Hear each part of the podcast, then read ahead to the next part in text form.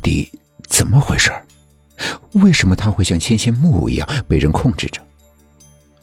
罗莱心里慌张，试图摆脱无形的控制，重获自由。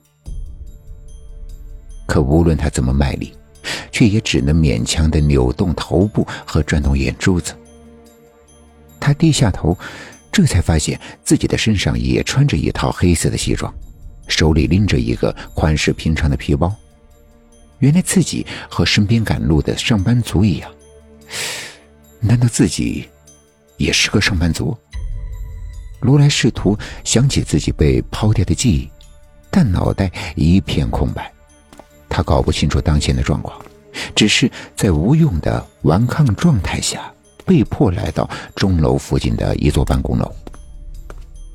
到了办公楼，和他打招呼的人又多了，应该都是他的同事，他分明一个都不认识，表情却无法控制的友善，嘴巴也忍不住的一一回答他们的问好。罗莱一边向前台的先生打招呼，一边被迫进入电梯。随着一群和他一样着装讲究、表现得体的员工一起上升到十七楼，罗莱焦灼不安，被无形的力量牵引着回到自己的工作岗位。有东西正在驱使他。罗莱意识到这一点时，人已经坐在办公桌前面了。他熟练地把一张身份凭证插进了办公桌边上的凹槽。卡片上的各组数据不断的跳动，经验、荣誉、特性，那些数值的名称让人费解。他开始工作，发现自己是这个职业培训公司的经理助理，往来应对熟悉，但他却完全没有这方面的记忆。他就像是事先被设定的机器人，机械的微笑和处理事务。和办公室的同事们融洽相处，可他的心里和表面完全不一样。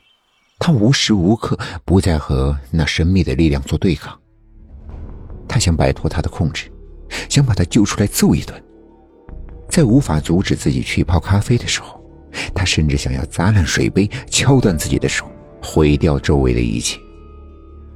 但所有的抵抗都是徒劳无功。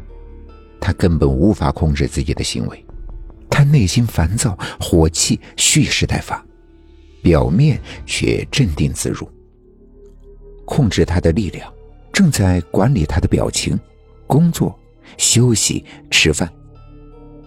罗莱就在这种两极煎熬的状态下，度秒如年的熬到了傍晚六点钟。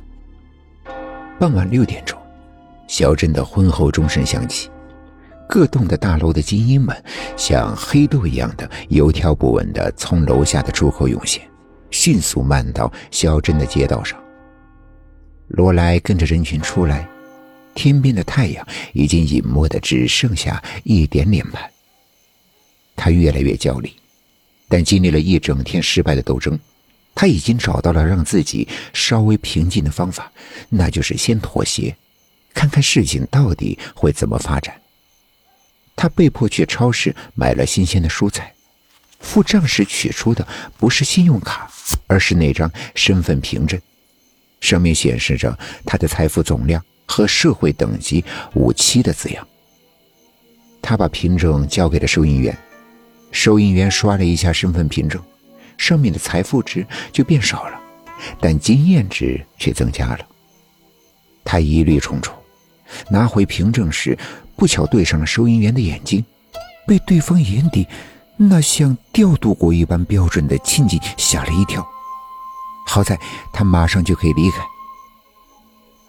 街上穿西装的上班族渐渐变少，剩下的都和那悠闲的镇民们融在一起，看上去非常平静。